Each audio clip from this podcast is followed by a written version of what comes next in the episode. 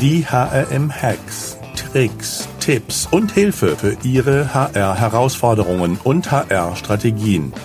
Denn der Mensch ist der wichtigste Faktor für den Erfolg Ihres Unternehmens. Glück auf und herzlich willkommen zu den heutigen HRM-Hacks. Mein Name ist Alexander Petsch, ich bin der Gründer des HRM-Instituts, euer Gastgeber.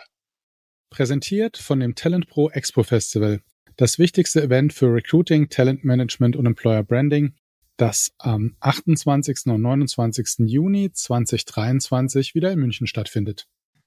In unserer heutigen HM Hex Folge spreche ich mit Karl Hoffmann zu Hacks, die aus Recruiting ein Wheel instead of a Funnel machen.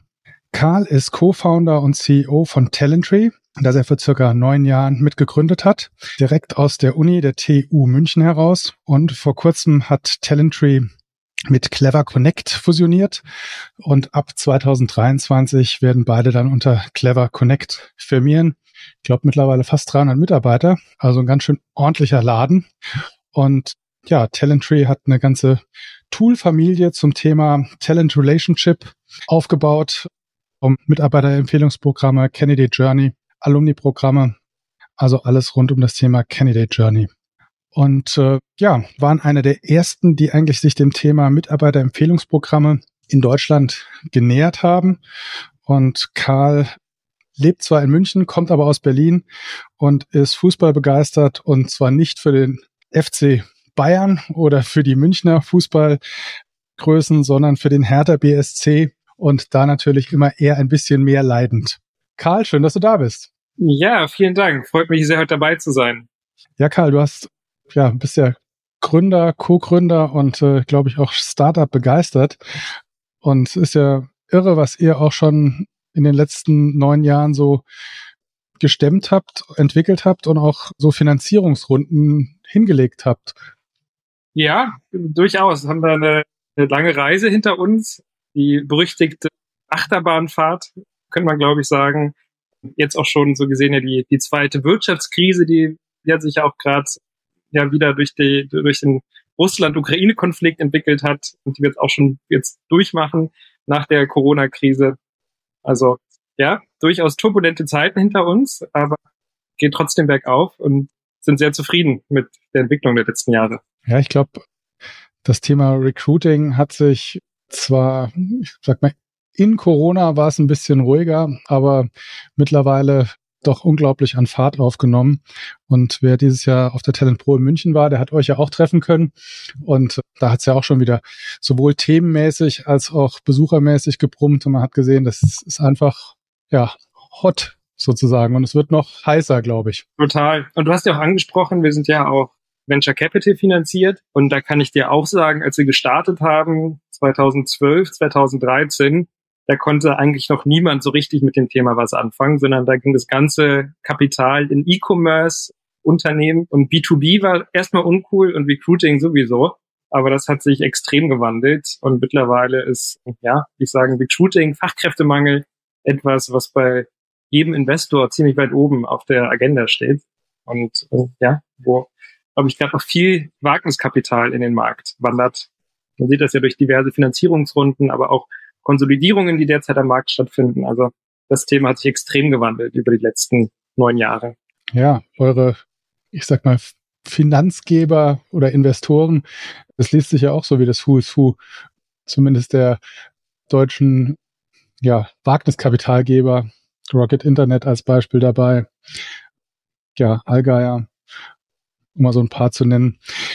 Ja, aber heute Thema, wie macht man eigentlich sozusagen das Recruiting besser. Und da hast du uns ein paar Hacks mitgebracht, dass man, finde es ein schönes Bild, dass sozusagen man Recruiting als Rad versteht, also was sich sozusagen dreht und vielleicht besser drehen muss, sozusagen versus ein Tunnel oder ein Funnel, wo oben was reinkommt und unten was rausfällt. Ja. Ganz genau. Und ich glaube, das ist auch was, wo, was ja schon mal der erste große Hack ist, ähm, wo ich jedem Unternehmen sagen würde, so ein Stück weit wegzukommen von diesem linearen Prozess. Das beobachten wir noch viel zu häufig, dass man jetzt eine Vakanz hat, die wird landet irgendwo aus dem Fachbereich bei der HR-Abteilung und dann geht es erstmal darum, den Bewerberpool zu füllen und ich schalte Stellenanzeigen und versuche möglichst viele Bewerbungen zu generieren und dann am Ende ploppt unten dann ein, eine Einstellung bei raus und ich sag mal, die 99 anderen Bewerbungen schiebe ich wieder zur Seite und mache das Ganze von vorne drei Monate später nochmal. Und da sagen wir halt, ein effizienterer Prozess ist eigentlich das Ganze eher wie so ein Rad zu verstehen, wo ich sage, ich kipp zwar immer wieder spannende Kandidaten mit rein, aber nutze dann eben auch so gesehen all die Kontakte, die ich mit der Zeit aufbaue, um so gesehen aus einem Pool an warmen Leads zu rekrutieren und nicht jedes Mal von Null anzufangen, äh, sondern einfach mit, mit Kandidaten in Kontakt zu bleiben über einen deutlich längeren Zeitraum. Und ja, ich glaube, das ist, ist glaube ich, ein, ein Thema, was viele Unternehmen noch viel zu wenig machen. Mhm. Äh, ich kann mich erinnern, als ich das erste Mal, dass ich eigentlich so dieses Bild der Pipe gesehen oder gehört habe, war vor so 18, 20 Jahren in Indien, war ich mal auf einem HR-Kongress und äh, habe da dann die HRler und Recruiter in Indien gefragt, was denn so ihre Themen sind. Und dann meinte so einer hat so, so visuell wie so ein Rohr, sozusagen nicht waagerecht, also von oben nach unten gehalten und dann gesagt, na ja, ich muss täglich so viel Mitarbeiter hier oben reinkippen, wie unten rausfallen. Und das Ganze passiert wirklich so in Fallgeschwindigkeit.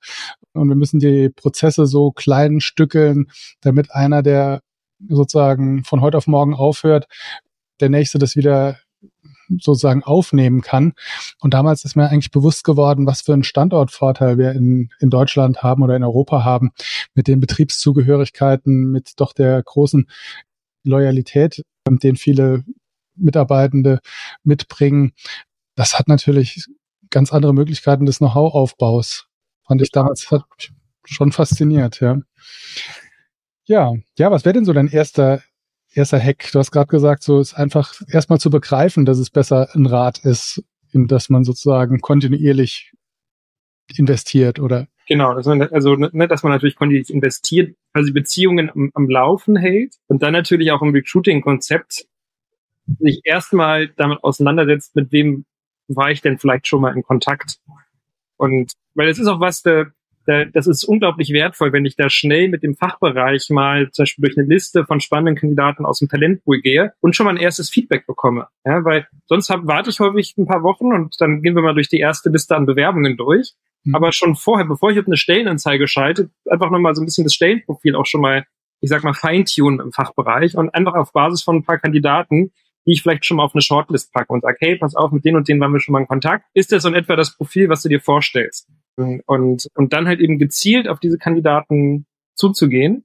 Und häufig ist ja schon jemand dabei. Und man muss ja nur einen Kandidaten finden. Das haben ja immer viele gar nicht auf dem Radar, dass sie gar nicht 100 Bewerbungen brauchen, sondern es muss nur eine Bewerbung eigentlich sein, die die richtige ist. Und da habe ich schon häufig ganz viel in meinem Talentpool, wenn ich es richtig anstelle.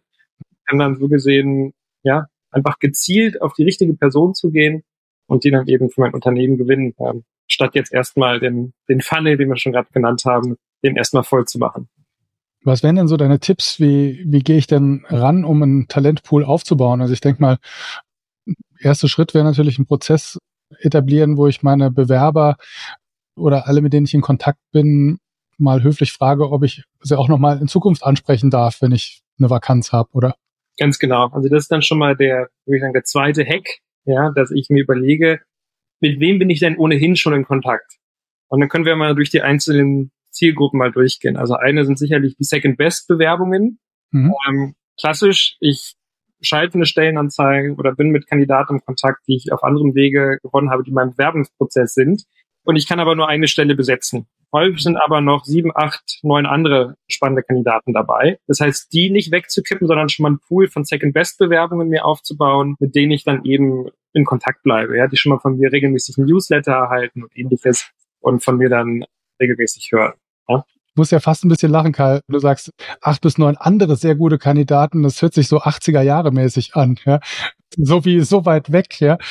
Also ich glaube, viele werden ja denken, sind froh, wenn sie einen passenden finden. Ja, ja kommt natürlich ein bisschen auf das, auf das Jobprofil an. Ne? Ähm, aber also und vor allem es sind ja manchmal dann nicht nur diejenigen, wo das Unternehmen sagt, dass wir können jetzt die Person nicht einstellen, sondern manchmal sind es ja auch Kandidaten, die von sich aus aus dem Prozess aussteigen. Ja, ja, und, ja. und ne, die haben aber trotzdem vielleicht ein Jahr später Interesse dran. Und da gibt's immer ist ein ganz charmanter Weg, dann gerade zu dem Zeitpunkt nochmal zu sagen, hey, hat jetzt vielleicht heute nicht geklappt, mhm. aber vielleicht sieht es im anderen im halben Jahr wieder anders aus. Es gibt auf jeden Fall immer mehr als nur den einen Kandidaten oder die eine Kandidatin, die ich einstelle. Ja, ja jetzt hast du mich auch gerade gut inspiriert. Also ich hatte gerade jetzt den, vor ein paar Tagen den Fall, dass sich jemand beworben hat, den ich super fand, schon einen Arbeitsvertrag fertig gemacht habe, wäre eigentlich echt total alle Daumen hoch, die beteiligt waren. Und dann die Bewerberin sagt, ja, jetzt hat mir mein alter Arbeitgeber aber gerade so ein tolles Angebot gemacht und ah, jetzt möchte ich doch nicht wechseln. Ja? Mhm. Und ähm, ja. Genau, das ist natürlich perfekter Einstieg, wo man sagen kann, hey, kein Problem. Kann genau, erstmal ich wünsche dir alles Gute sozusagen. Ich hoffe, dass das passt für dich. Sollte es nicht passen, ja. In touch. Wäre wär schön, wenn du an mich denkst und ja, nette Mail geschrieben und kam auch direkt eine sehr nette Mail zurück, so ja, findest du toll, äh, sollte sich nochmal was ändern, habe ich jetzt sozusagen eine Kerbe im Holz bei ihr, ja, oder so. Genau, ne? und also das ist halt natürlich schon mal jetzt eine wichtige Quelle, Second-Best-Kandidaten, die kann man, also wenn man dann einen, einen guten Prozess definiert, der auch möglichst losgelöst vom Bewerbermanagementsystem sein sollte. Ähm, da gibt es nämlich auch wieder noch ein, würde sagen, ein Datenschutzthema. Im Bewerbermanagementsystem muss ich ja im Regelfall die Bewerbungen nach neun Monaten löschen, weil das wird ja auf die Zweckgebundenheit der Daten abgestellt. Und wenn ich aber jetzt einen Talentpool habe oder Candidate Relationship Management System, dann hat das eine andere Zweckgebundenheit, weil da frage ich ja den Kandidaten langfristig in Kontakt zu bleiben. Das mhm. heißt, da muss ich in der Regel ja alle zwei bis drei Jahre die Zustimmung erneut abfragen ähm, und kann dann so gesehen mit den Kandidaten in Kontakt bleiben, ohne sie nach neun Monaten löschen zu müssen. Also das, das funktioniert sehr gut.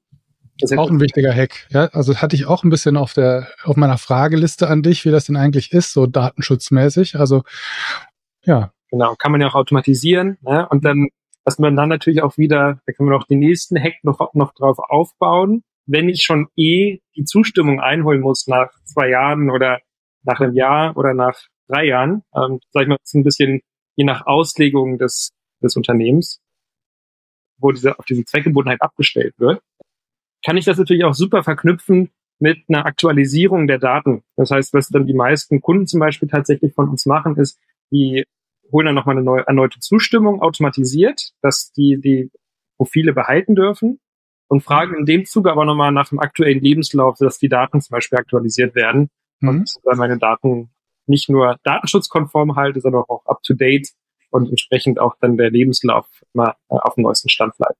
Mhm. Genau. Aber das war jetzt eine Gruppe, mit der wir uns auseinandergesetzt haben, Second Best Kandidaten. Ähm, darüber hinaus gibt es natürlich auch genauso Alumni, diejenigen, die aus dem Unternehmen ausscheiden. Ähm, hat man auch häufig, sagen wir zum Beispiel wegen, während Corona, wenn ich da mich von Mitarbeitern trennen musste und der Mitarbeiter versteht das, aber fand das eigentlich gut, wie es kommuniziert wurde, dann kann man die zum Beispiel auch häufig dann ein, zwei Jahre später, wenn, wenn es wirtschaftlich wieder bergauf geht, so als Boomerang-Hires reaktivieren mhm. ähm, oder auch Praktikanten, die schon mal im Unternehmen waren, wo ich einen Pool an Praktikanten aufbaue, die das Unternehmen schon kennen. Das sind natürlich alles super spannende Profile fürs Unternehmen, weil die kennen das Unternehmen schon, ja, die sind, brauchen keine große Einarbeitungszeit und ja, ist dann häufig auch, äh, manchmal ist dann der erste Job, wo ich anfange und sage, ich will mich nochmal woanders umschauen und dann merke ich ja, woanders ist dann doch nicht das, das Gras grüner und komme dann doch wieder zurück. Also das ist da auch nochmal eine super spannende Zielgruppe, ähm, äh, die ich da einfach bespielen kann. Auf jeden Fall. Und ich meine, ich bin ja auch mehrfach Gründer und ich kann mich noch genau erinnern, als das erste Mal wieder Kolleginnen und Kollegen zurückkamen. Das hatte, einen, hat einen völlig anderen Twist gegeben. Bis dahin war es immer in Anführungszeichen cool, irgendwann zu gehen, ja. Und auf einmal dreht sich das, ja. Da kommen auf einmal welche zurück, ja. Das ist, ja. Total. Ja. Ja. Auch, ich sag mal, was wir oft machen, gerade wir hm, sind ja auch ein bisschen internationaler unterwegs, zwischendrin sehr international unterwegs gewesen und hatten dann oft sehr spezielle Sprachkompetenzen, die wir gesucht haben.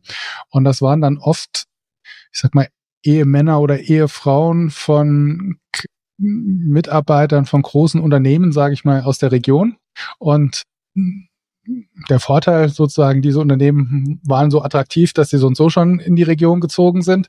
Der Nachteil, alle, was ich, drei, vier Jahre wurden die dann wieder irgendwo anders hin versetzt. Und da dann einfach in Kontakt zu bleiben mit den Guten und ich wenn ich dann, ich sag mal, in irgendeinem Social Media einen Umzugskarton gesehen habe, äh, habe ich dann schon mal den ersten gemeinsamen Kaffee angemeldet. Ja, total.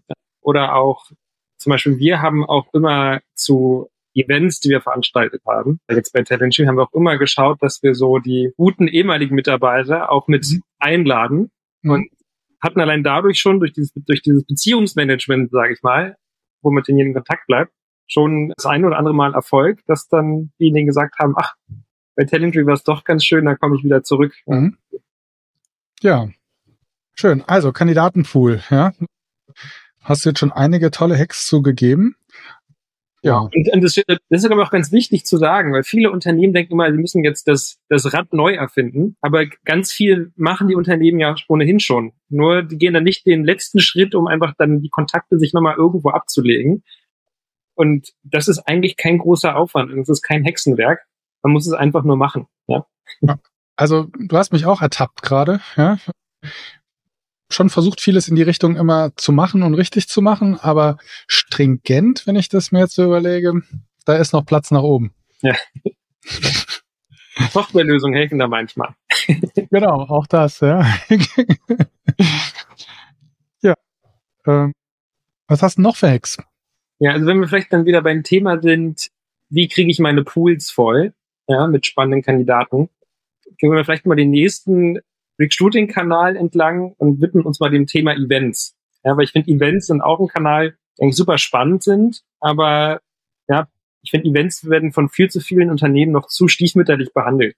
So die Big Four Unternehmen, ja, die machen das hochprofessionell, aber viele andere Unternehmen, da sehe ich immer wieder, man hat dann einen großen Messestand, man gibt viel Geld aus, um irgendwie auf den, der einen oder anderen Karrieremesser präsent zu sein, aber man hat nicht wirklich so einen End-to-End-Prozess. Und was meine ich mit dem End-to-End-Prozess? Das Ganze fängt natürlich schon mal mit dem Einladungsmanagement an, dass ich gucke, ähnlich wie wenn ich jetzt, du bist da ja Experte mit Events, ja, wenn ich jetzt quasi bei euch Kunde bin, dann schaue ich ja auch erstmal, ja, wer von unseren Kunden, wer von unseren Prospects, die wir für Talent begeistern wollen, geht denn zum Beispiel auf die Talent Pro und schauen dann, dass wir natürlich schon im Vorfeld Kontakt aufbauen und da Termine am Messestand vereinbaren. Mhm. Ähnliches kann ich natürlich jetzt schon mal auch dann genauso Karriere-Events machen, dass ich schon mal mit einem professionellen Einladungsmanagement starte und gucke, ja, in welcher Region habe ich denn zum Beispiel bereits passende Kandidaten in meinem Pool und mhm. nutze schon mal das wieder, um einen weiteren Touchpoint zu generieren und die dann vielleicht an den Messestand einzuladen auf ein Café oder, oder ähnliches. Dass ich da schon mal gucke, dass ich ausreichend Traffic habe auf meinem mhm. Karriere-Event. Dann, wenn ich jetzt auf der Karrieremesse bin, ist es, glaube ich, viel zu häufig so, dass ich dann ein ja, spannendes Gespräch führe mit einem interessanten Kandidaten. Aber dann gebe ich meine Visitenkarte und gebe eigentlich den Kontakt aus der Hand und weiß nicht mehr, was passiert. Und wahrscheinlich in 99 Prozent der Fälle meldet sich der Kandidat nicht mehr. Interessanter ist da natürlich jetzt diesen umgekehrten Weg zu gehen und zu sagen, man hat dann zum Beispiel einen QR-Code, ja, wo der Kandidat dann direkt seine Kontaktdaten hinterlassen kann. Man sagt, hey, Fand ich super spannend, dass das Gespräch. Hinterlass doch hier deine Kontaktdaten, nehme die direkt in meinem Talentpool auf, mache mir vielleicht noch ein paar Notizen zu dem Gespräch, was ich hatte mhm. und kann dann im Nachgang, wenn es um das ganze Follow-up geht, auch dann möglichst personalisiert nochmal den Kontakt aufnehmen, nochmal den Lebenslauf einfordern und ähnliches und dann gucken, ob ich den Kandidaten dann tatsächlich vielleicht auch direkt auf eine Vakanz rekrutieren kann oder nicht, aber kann dann im Prinzip mit diesem Datensatz etwas anfangen und gibt den dann nicht aus der Hand.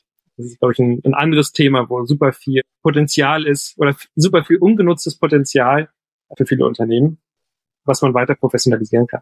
Auf jeden Fall. Also finde ich ein, also ganz wichtiger Aspekt, der wie du es so schön sagst, mit deiner Visitenkarte gibst du den Kontakt aus der Hand. Und gerade im Bewerberbereich haben ja die wenigsten eine Visitenkarte, die sie zurückgeben können oder wollen. Ja, weil entweder, ja, haben, haben sie keine oder haben eine Position, wo sie jetzt nicht unbedingt die Kontaktdaten rausgeben wollen. Ja? Genau. Und ja. wenn man dann einfach zum Beispiel einen QR-Code auf Messestand hat, der mhm. Kandidat nimmt sein Handy, gibt dann direkt über sein Handy seine Kontaktdaten ein und ich habe die dann direkt digital in meinem System drin, kann ich natürlich viel besser mitarbeiten. Ich kann dann ja auch direkt noch vielleicht ein Follow-up machen, eine Follow-up-Kampagne oder nochmal, wenn es ein super spannendes Gespräch war, nochmal anrufen im Nachgang. Also da muss man, glaube ich, ein bisschen salesorientierter sein. Ich, ich habe ja die Her Career, die die Frauenkarrieremesse mitgegründet in München. Und ich hätte jetzt gesagt, die und natürlich auch noch viele andere gute Karrieremessen. haben ja in der Regel auch eine Besucherregistrierung und dann einen QR-Code auf dem Badge. Das heißt, ich sag mal dann, sich vorzubereiten, die richtige App zu haben. Meistens entweder kann ich die, oder auch das Lesegerät kann ich mir über den Veranstalter mieten oder ich brauche halt, ich sag mal, eine App in meinem Handy, die halt den QR-Code auslesen kann und dann ja, geht das auch ohne Visitenkarte, dann kann ich halt ja fragen, ob ich die Daten, ob mir der Kandidat oder die Kandidatin die Daten gibt und ich kann dann das einscannen und habe sie dann direkt auf dem Gerät und kann dann auch direkt Notizen dazu machen. Ja. Total. Und was man auch nicht unterschätzen darf, das ist ja auch gleichzeitig wieder so ein Stück Employer Branding. Wenn ich jetzt so einen extrem traditionellen Auftritt habe auf so einer Messe und ich merke da irgendwie, ich muss mich da vielleicht mit einem Bleistift in so eine Liste eintragen und die wird dann irgendwo abgetippt, da habe ich vielleicht auch schon mal einen ersten Eindruck, ja, ob das, wie weit fortgeschritten das Unternehmen ist in Sachen digitale Transformation versus ich habe jetzt da einen super cool, vollautomatisierten Prozess. Ja, das ist ja, sagt ja auch viel aus über das Unternehmen. Ja, es ist witzig, dass du das sagst. Ich hatte gerade die letzten Tage habe ich mit einer Kollegin von uns, die für unsere Nischenjobboards zuständig ist, die Anja, mit der ich auch ein Gespräch, nettes, und die hat auch gesagt, sie würde heute bei keinem Unternehmen mehr arbeiten, was nicht ein gutes Bewerbermanagementsystem hat. Und ich kann mich noch erinnern, ja, wir sind ja beide schon ein paar Jahre in dem Thema unterwegs. Früher war das so, da war für viele ein Bewerbermanagementsystem eine Einstiegshürde, die abschreckend war. Ja, und das hat sich, glaube ich, wirklich total gedreht, dass ich heute ja, wenn man von mir eine Papierbewerbung erwarten würde, würde ich mich natürlich nicht bewerben. Und das, was die Papierbewerbung vor 20 Jahren war, ist halt die E-Mail-Bewerbung von heute. Ja, ja, ja total. Und ich merke das auch, wenn wir zum Beispiel Vertriebler gewinnen wollen. Das ist immer mit die erste Frage, mit welchen Systemen arbeitet ihr? Ja, irgendwie Salesforce, habt ihr noch andere Vertriebstools, die da integriert sind? Und danach wird schon, wird auch einfach nachgefragt. Und es ist schon ein, ein Entscheidungsfaktor bei der Gewinnung von Kandidaten, welche Systeme man nutzt. Ja, also Karriere-Events und Messen richtig nutzen. Haben wir natürlich auch für unseren Talentpool einiges an sozusagen Zuflüssen. Ja, ähm, ja. was hast du uns noch mitgebracht an? Ja, dann glaube ich, ne, der, der Klassiker, den ja viele Unternehmen machen, glaube ich, gerade wenn es besonders schwierig wird, Vakanzen zu füllen, mehr Leute anschreiben. Ja auf LinkedIn, auf Xing gehen und dann kommt vielleicht vom Vorgesetzten die Ansage, so jetzt, jetzt musst du aber 200, 300 Kontakte jeden Tag anschreiben, damit hoffentlich einer dabei ist. Und ich glaube, das ist, glaube ich, der, der nächste Fehler, den man machen kann, ähm, wo ich sage, hey, das, da, da kann man vielleicht auch einen guten Hack, und zwar an der Erstansprache zu arbeiten, dass man eine bessere Response Rate hat, weil man man muss ja wegkommen von diesem Massendenken, dass ich jetzt irgendwie möglichst viele Kandidaten anschreiben muss, sondern Du musst im Prinzip den, den richtigen oder die richtige anschreiben. Und was wir gemerkt haben, um eine deutlich bessere Response Rate zu bekommen, ist vielleicht die Erstansprache gar nicht durch das Profil des Recruiters durchzuführen, weil das machen die meisten, sondern schon mal direkt ein Differenzierungsmerkmal aufzubauen, indem man den Fachbereich die Erstansprache übernehmen lässt. Wir haben das zum Beispiel bei uns selber, haben wir mein Profil genutzt, um passende Kandidaten anzuschreiben. Und wir haben gemerkt, die Antwortquoten waren mehr als doppelt so hoch, wie wenn das jetzt von, uns, von uns die Recruiterin gemacht hätte. Na Karl, du bist dann auch so ein sympathischer Typ. Sicherlich, vielen Dank äh, für die Blumen, aber ich glaube, der entscheidende Faktor hier ist eher, äh, es ist ja so ein bisschen so ein, wenn, wenn du angeschrieben wirst auf LinkedIn von einem Vertriebler, dass du immer im Hinterkopf, der will was verkaufen. Und genauso auch beim Recruiter. Der Recruiter schreibt dich an und sagt, oder will mich jetzt rekrutieren. Ich ja, weiß gar nicht. Ist es Wertschätzung, ja? Ich weiß nicht. Wenn der CEO, der Gründer anschreibt, ja, dann ist das natürlich was, wo du eher hinguckst, ja. Und ja. Genau, oder aus dem Fach kann ja auch ein, ein Entwickler sein, der sich das Profil genau anschaut und dann einfach wirklich passgenau sagt, warum das von den Technologien her genau zu dem passt, was wir gerade suchen und man einfach merkt, man hat sich die Zeit genommen, die extra zehn Minuten, ja. um das Profil einfach wirklich zu studieren. Dann geht er auf Qualität, weil durch, durch, durch, durch Masse, was alle Unternehmen machen, dann wird die Nachricht gar nicht erst gelesen und dann kann ich 10, 20 oder 100 Nachrichten schreiben. Ich kriege einfach nicht die Antwort, sondern hier muss ich wirklich auf Qualität gehen und schauen, wie kann ich möglichst personalisiert anschreiben und wie kann ich also durch das passende Profil, sage ich mal, den richtigen Kandidaten oder die richtige Kandidatin anschreiben. Ne? Und dann halt eben immer wieder die, die Antwortquoten messen und, und optimieren. Was, was funktioniert? Äh, in die Richtung sollte man eher optimieren, als jetzt auf, auf Masse zu gehen. Ja, also glaube ich sofort, ja. Also gerade, ich glaube, wenn du im Bereich äh, Programmierer, Ingenieure, also wenn du in so Fachthemen reingehst, macht das, glaube ich, auch nochmal einen Riesenunterschied. Ja. Ja, und auch dann natürlich bei dem, beim, beim Kanal, was jetzt auch immer mehr machen, ist natürlich auch einfach eine Erstansprache über Video zu machen, gibt's ja auch coole Tools.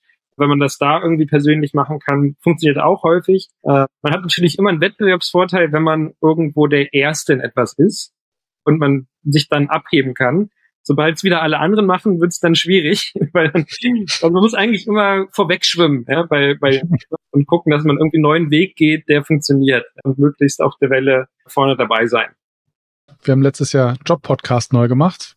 Auch spannend. Funktioniert, funktioniert, finde ich, sehr gut. Vor allen Dingen auch so für zum Beispiel Azubi-Positionen haben wir es genutzt, wo wir einfach mal Job-Podcast darüber gemacht haben, was dazu geführt hat, dass die Auszubildenden, die sich das angehört haben, ganz anders vorbereitet waren und wirklich sich entschlossen hatten, wirklich auch zu uns zu kommen, kommen zu wollen. Die wussten halt schon viel mehr oder hatten das Gefühl, viel mehr zu wissen. Ja. ja fand ich ein ganz spannendes Tool, gerade für, für auch solche Positionen. Total. Hm? Ja. Genau. Und dann habe ich natürlich noch einen weiteren Hack, der, der baut darauf noch so ein bisschen auf. Du weißt ja, dass wir sehr überzeugt sind vom Thema Mitarbeiterempfehlungen. Und was noch viel besser funktioniert, ist, wenn man Mitarbeiterempfehlungen mit quasi Active Sourcing Part. Und das haben wir auch bei uns selber entdeckt. Und zwar haben wir nämlich angefangen, so Sourcing Challenges zu machen. Mhm. Und zwar haben wir einfach bei uns immer ausgewählte Mitarbeiter in einem Raum versammelt und dann, dann ein paar Brezen hingestellt und haben ein, ein Spreadsheet aufgemacht und haben dann immer sind durch die einzelnen Positionen gegangen, die wir gerade zu besetzen haben, haben nochmal erklärt, ne, was für Profile wir genau besetzen möchten und haben dann jeden darum gebeten, einfach durch sein LinkedIn und Xing-Netzwerk zu gehen und immer, wenn sie auf ein passendes Profil stoßen, das ins gemeinsame Spreadsheet einzutragen, also ne, durch, durch wen das kam mhm. und vielleicht noch ein paar Zusatzinformationen zu dem Profil. Und dann konnten nämlich im Nachgang die Sourcer nochmal viel personalisierter auf diese spannenden Profile eingehen. Und zwar können Sie zum einen sagen, hey, pass auf, dein Kontakt XY hat dich empfohlen und meinte, wir sollen unbedingt mal mit dir sprechen. In der Regel kennt ja der Kandidat den Kontakt auch schon, der ihn genannt hat. Und sagt dann, oh, fühlt sich geschmeichelt und äh, hat man direkt einen personalisierten Einstieg. Und man, man kann, wenn das nicht funktioniert, dann nochmal den Mitarbeiter selbst fragen, ob er dann nicht nochmal ein Follow-up machen kann im Nachgang und kann dann so gesehen Mitarbeiterempfehlungen mit Sourcing kombinieren und natürlich da genauso auch wieder Prämie hinterlegen, wenn jetzt einer von den Kontakten eingestellt wird, die man vorgeschlagen hat und ähnliches, kann man natürlich super gut auch, auch wieder incentivieren, die Mitarbeiterempfehlung noch erfolgreicher zu machen. Ihr seid ja ganz schön clever. Muss ich ja mal so sagen. Das hört sich gut an. Deswegen aber Clever Connect. genau. Nachdem das schon jemand anders so, so hieß, ja, dachte der, ihr schmeißt euch mal zusammen, ja. Aber das, also das, das Coole, das funktioniert wirklich bei jeder Größe. Also zum Beispiel, wenn ich jetzt ein 20-Mann-Unternehmen bin, und ich sagen, brauche ich jetzt kein digitales Mitarbeiterempfehlungsprogramm. Also das kriege ich über Word of Mouth gelöst. Aber ich habe einen extremen Boost, wenn ich einfach meine Mitarbeiter da versammle und, und die einfach wirklich durch das Netzwerk durchgehen und dann einfach diese Liste füllen, die ich dann, die ich dann einfach ganz strukturiert abarbeite mit meinem Recruiting-Team mit meinem Recruiter, wenn es jetzt ein kleines Unternehmen ist. Ähm, aber halt eben auch bei größeren kann ich ja dann einfach in Subgruppen aufteilen und ja, klar. Prozess einführen. Also das äh, klappt unglaublich gut. Also finde ich auch ein ganz, ganz starker Hack, den du da gerade preisgibst. Muss ich mal drauf rumkauen. Da kann man wirklich, also ja. Ich, ich bin übrigens auch der Meinung, man sollte Recruiter viel mehr wie Vertriebler betrachten oder behandeln auch. Ja? ja. Ich finde es zum Beispiel absurd, dass wahrscheinlich 80 Prozent der Vertriebler eine Vertriebsprovision bekommen, aber Vermittlungsprovisionen für besetzte Stellen nur an andere Mitarbeiter gehen, aber nicht an eigentlich die, die Recruiting machen. Ja, total. Also nicht nur andere Mitarbeiter, sondern auch wenn du mal schaust, was du einem Headhunter zahlst für eine Position, das ist ja in einem extremen Ungleichgewicht. Also da siehst du ja die, die, die Wertschöpfung, die der einzelne Recruiter hat. Wenn ich einem Headhunter häufig 30, 40.000 Euro zuweisen. Also die verdient er, das, das will ich jetzt nicht in Frage stellen. Aber mir geht es eher um die Wertschätzung für den Recruiter, dass da häufig vom Einkommensniveau, die deutlich unter den Vertrieblern sind, obwohl ich sagen würde, von der, von der, von der Wertschöpfung oder der Wertigkeit der Arbeit ist das dasselbe Niveau, ist beides gleich wichtig. Und dann eben auch, wie du schon gesagt hast, nochmal diese variable Komponente. Wenn ich jetzt viel rekrutiere, sollte ich auch einen guten Bonus dafür auszahlen. Also da bin ich, äh, bin ich ganz bei dir. Das, äh ich glaube, das wird sich krass verändern. Ich, ich habe so ein bisschen das Gefühl, das ist so ein bisschen wie beim Fußball. Weißt du noch, vor 20 Jahren, äh, da waren die Trainergehälter eine Lachnummer, ja. Das waren irgendwie gefühlte, also der Unterschied zwischen dem Trainer und dem Stadionwärter gefühlt minimal vom Gehalt her, ja. Und die Fußballer haben damals schon Millionen verdient. Und das hat sich auch total eigentlich ja auch verändert, ja. Immer so ein Gehalt von einem Klopp, das wäre vor 10, 15 Jahren undenkbar gewesen, ja. Und ich glaube, das wird auch im Recruiting Denke denk, denk ich auch. Ich, ich sehe auch, dass immer in immer mehr Unternehmen zum Beispiel auch Mitarbeiter aus dem Marketing oder auch aus dem Vertrieb im HR anfangen. Mhm. Ähm, und das, das, das wird noch, das wird sich noch deutlich mehr professionalisieren. Weil ich, ich glaube, es kommt jetzt langsam auf die Agenda des CEOs ganz weit nach oben, weil der einfach sieht, was ihnen an Umsätzen verloren geht durch das fehlende Personal. Also das ist ja, das ist ja auch nochmal so ein Thema. Ne? Ich, ich schaue mir immer an, was meine Recruiting kosten. Das ist ja schon mal der, der erste Fehler. Also immer nur auf die Kosten schaue, die Kosten optimiere, statt eigentlich das Ganze mal in entgangenen Umsatz umzuwandeln durch die Position, die eigentlich nicht besetzt ist. Ja? Mhm. Also das ist ja eigentlich ein anderer Blinkwinkel, den ich darauf haben muss. Wenn ich einen Vertriebler einen Monat später einstelle, ist der auch einen Monat später produktiv und mir gehen dadurch ja, so und so viel Umsätze flöten. Und das kann ich natürlich für alle anderen Positionen genauso durchführen. Also jede Einstellung hat einen extremen Gegenwert, den man auch wieder in Umsatz umrechnen kann. Und ich glaube, so diese Transferleistung, die machen jetzt gerade sehr viele Geschäftsführer und dadurch wird auch das Thema nochmal an Wichtigkeit äh, steigen. Mhm. Und ich glaube, daran schließt ein letzter Hack an. Ja, genau, also im Prinzip alles messbar machen. Also das ist ja auch, also seit unserem Start, seit den letzten neun Jahren immer wieder das Gleiche. Ja, KPIs sind wichtig, aber so einen richtigen Fortschritt, muss ich leider sagen, gab es jetzt in vielen Unternehmen noch nicht. Also es wird aus meiner Sicht viel zu wenig KPIs ähm, erhoben und es wird viel zu viel nach Bauchgefühl rekrutiert. Und ja, glaube, nur, nur was man misst, kann man auch verbessern. Und deswegen da auch meine Empfehlungen, eben diesen ganzen gesamten Prozess auch vor der, vor der Bewerbung, den halt schon mal messbar zu machen. Ne? Sowas wie Antwortquoten, Response Rates, wie viele Kandidaten ich entsprechend kontaktieren muss, um am Ende des Tages den richtigen, den richtigen Kandidaten oder die richtige Kandidatin einzustellen. Es ist super wichtig. Und wir beschweren uns alle darüber, dass das Recruiting nicht die, die Wertschätzung bekommt, die es verdient. Mhm. Aber auch dafür sind wir wieder beim Thema KPIs. Das muss ich halt einfach dem Geschäftsführer dann vor die Nase halten. Muss sagen, hey, pass auf, ich habe diese fünf Positionen jetzt eingestellt und hätte ich die nicht eingestellt, ne, dann wäre dir das und das ein Umsatz entgangen. Und ich glaube, damit kann ich schon sehr, sehr viel bewirken, ähm, wenn ich, wenn ich das alles beweisen kann. Ja, wenn ich meine Prozesse im Griff habe und auch ein verlässlicher Partner bin, der die Probleme löst. Auf jeden Fall. Und einfach die Sprache dann auch spreche vom Geschäftsführer. Weil der ist, der ist einfach auch am Ende des Tages an den harten Zahlen interessiert. Ne? Ja. Wir haben mal bei unserer Plattform hm.de angefangen, KPIs im HR zusammenzutragen. Und ich glaube, wir haben über 80 sozusagen Kennzahlen beschrieben für die einzelnen Bereiche. Also man kann im HR schon einiges messen und sich halt auch vergleichen damit. Ja? Benchmarks machen. Ja? ja. Total. Und daraus immer auch wieder Lehren ziehen, wo ich auch dann mein, mein Budget eigentlich hin allokieren sollte, weil ich hinten heraus weiß, über welchen Kanal ich ja, was eingestellt habe, was meine Kosten für den jeweiligen Kanal sind. Ne, daraus kann ich dann auch wieder Rückschlüsse ziehen, wo ich vielleicht mein Budget vergrößern sollte, wo ich es vielleicht ein Stück weit zurückfahren sollte. Mhm. Ähm, da kann man dann super viel auch wieder optimieren. Super. Ja, Karl, herzlichen Dank. Hat mir viel Spaß gemacht. Also war ja ganz viel Know-how-Transfer dabei. Danke für deinen Input.